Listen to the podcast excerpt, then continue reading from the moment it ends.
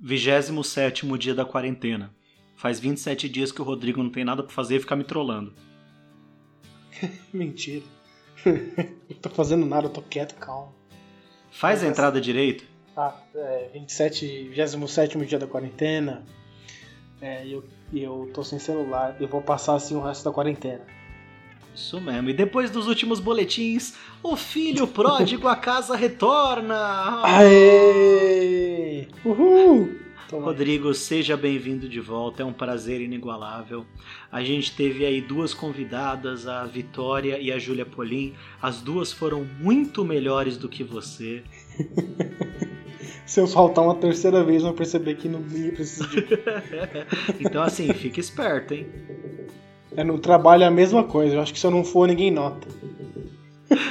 É a lógica. Do... Esse é um dos lados ruins do, do home office, né? Se perceberem Exato. que você não faz faltas, já fica em casa. É.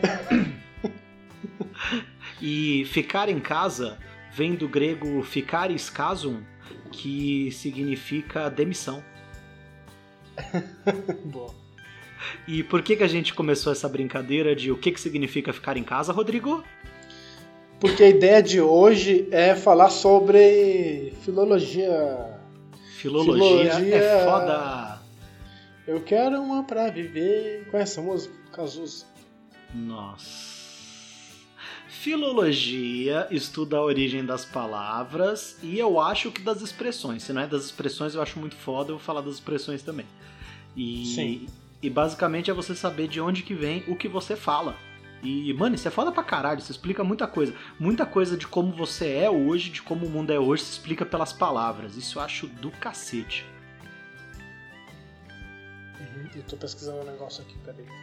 Olha o cara procurando a pauta. Gente, ele tava me trollando vamos quando lá. eu falei. É, vamos Oi. lá, agora tá pronto, ele abriu um site. É. Vocês sabem que eu tava pesquisando a origem do nome Rodrigo e ele foi pesquisar a origem do meu nome. Aí ele abriu lá um lugar que falava, sei lá, Carlos significa, sei lá, tal coisa e tal coisa. E aí ele entrou na, no código da página para mudar e apareceu assim: Carlos significa. Como é que era que você pôs lá? Corno e petista. Corno, arrombado e petista, você já colocaram. Filha da puta. É, Rodrigos vem de Rod, que significa filho de, e Igos, que no latim antigo era puta. Então.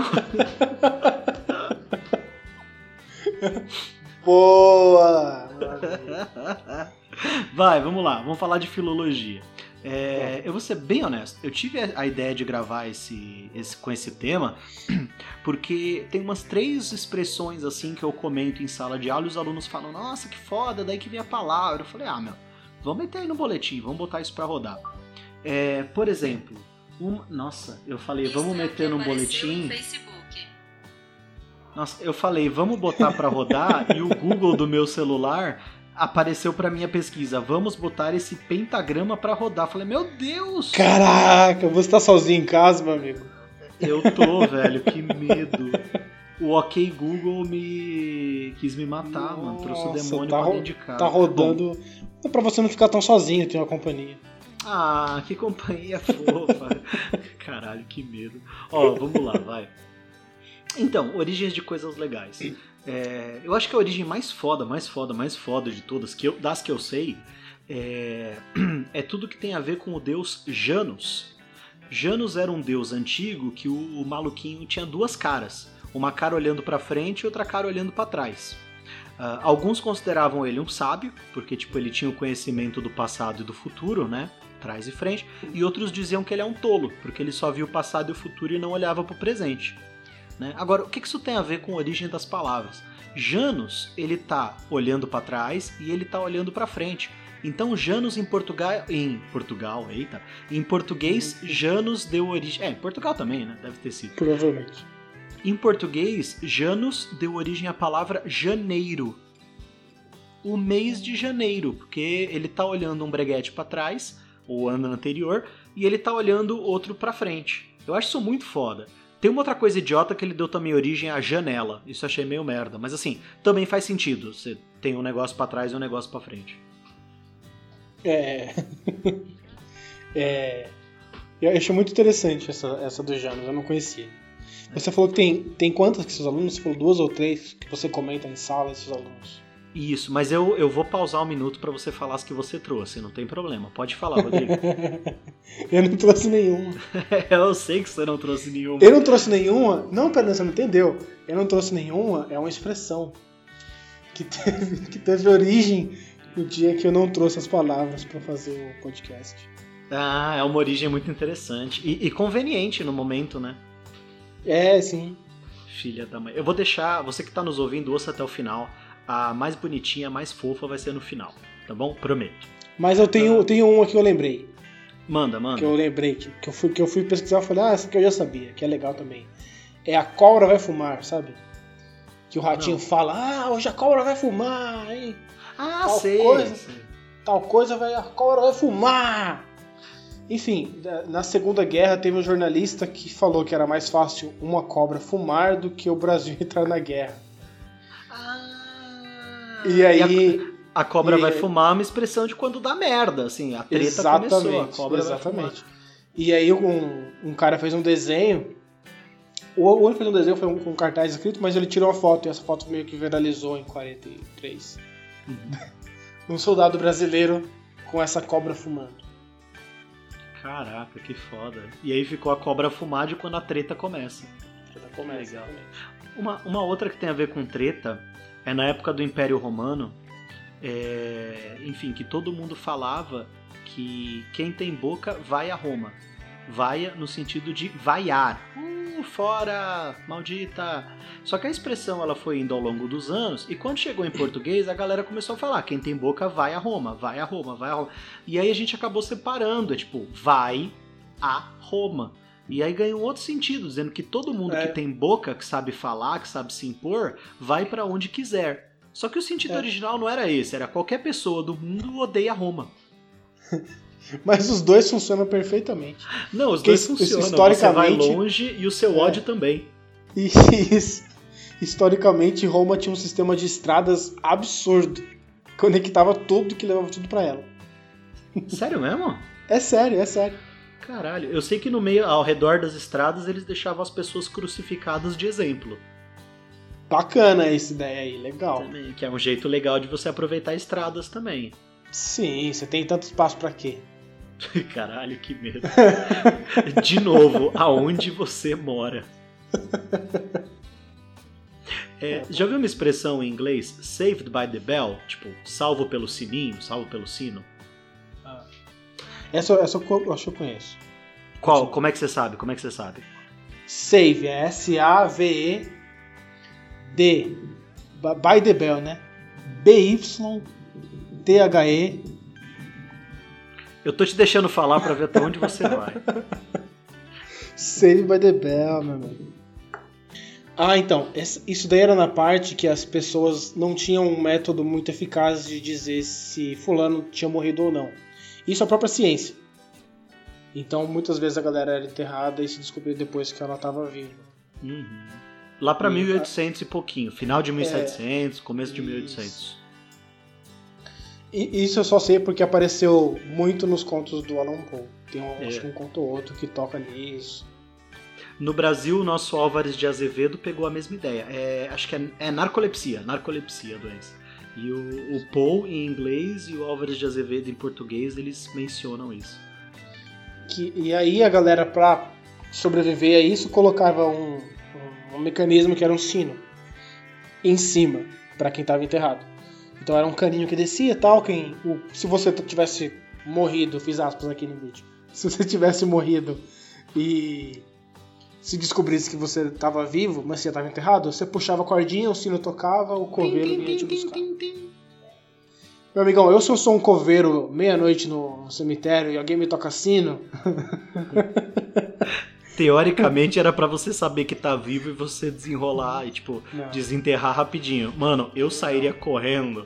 Se tava vivo, morria. Se tava morto, não enche a porra do meu saco. É, cara, pelo amor de Deus, que ideia de girir. Mas quem quem tava ali, talvez morto, mas vivo, puxava, né, que a cordinha do sino ia até dentro do caixão, pela terra e pá. E aí dá uns dias lá, se a pessoa não puxar o sininho é porque morreu mesmo. Mas se ela tivesse viva, ela puxava a corda e ela era salva pelo sino, saved by the bell. Então, puta história legal. Aí chega em português, a gente coloca salvo pelo gongo, que tem uma história bem merda, que é simplesmente o gongo da luta de boxe. Sabe assim, o cara tava quase morrendo ali no ringue e, e vocês sabem que não tinha muita, muita humanidade nas lutas de boxe no começo do é. século XX, né? Então, assim, deixa o cara se bater lá até quase morrer. A não ser que ele tivesse apanhando até a morte e aí batesse o gonguinho. Pim, pim. E aí pronto, salvo pelo gongo, né? Que legal, né? Jeito, jeito mais bacana de ser salvo. É, pelo sino ou pelo gongo. Não sei qual deles que é pior. Mas, enfim. Não, isso é sério. Agora, falando sério, você sabe a origem do teu nome, não? Não. Não, é, é o que ficará famoso. Eu não tô nem zoando, isso é realmente a origem do teu nome. Por isso que eu, por isso que eu escolhi você para chamar para fazer a escritaria. Falei, bom, se ele ficar famoso, eu fico também. Tá ligado? Não tem, não tem problema. Eu, eu acho que, eu acho que é, um, é uma coisa curiosa, porque era, era um nome comum em países da, ali do, da flor de. Eu esqueci o nome. Era, era, era um nome comum ali no galego português tal. Rodrigo. Ou, ou formas desse nome que caiu em desuso e foi ressuscitado agora na modernidade, na contemporaneidade. Isso Muito mesmo. curioso. Isso mesmo. E você sabe que. Ah, sabe não, eu ia te perguntar. Normando vem de Normandia mesmo? Quem nasce na Normandia? Acho que é isso mesmo, mas tem, tem uma história muito legal sobre a Normandia. Tal, tal, talvez você saiba. É, lá no século IX, quando as invasões vikings estavam a todo vapor na Europa, hum. os vikings, eles, embora hoje a gente chame de os vikings como uma entidade só, eles eram de diversas nações, diversas tribos, que muitas vezes guerreavam entre si, sem o menor problema. Que tinham sua própria língua, sua própria cultura, compartilhavam elementos culturais e linguísticos, mas eram muitas vezes distintos. E aí, o, havia uma tribo de vikings chamada Normandos, são, eram os normandos. E esses caras foram contratados pelo regente da França na época para tirar outros vikings de uma região da França.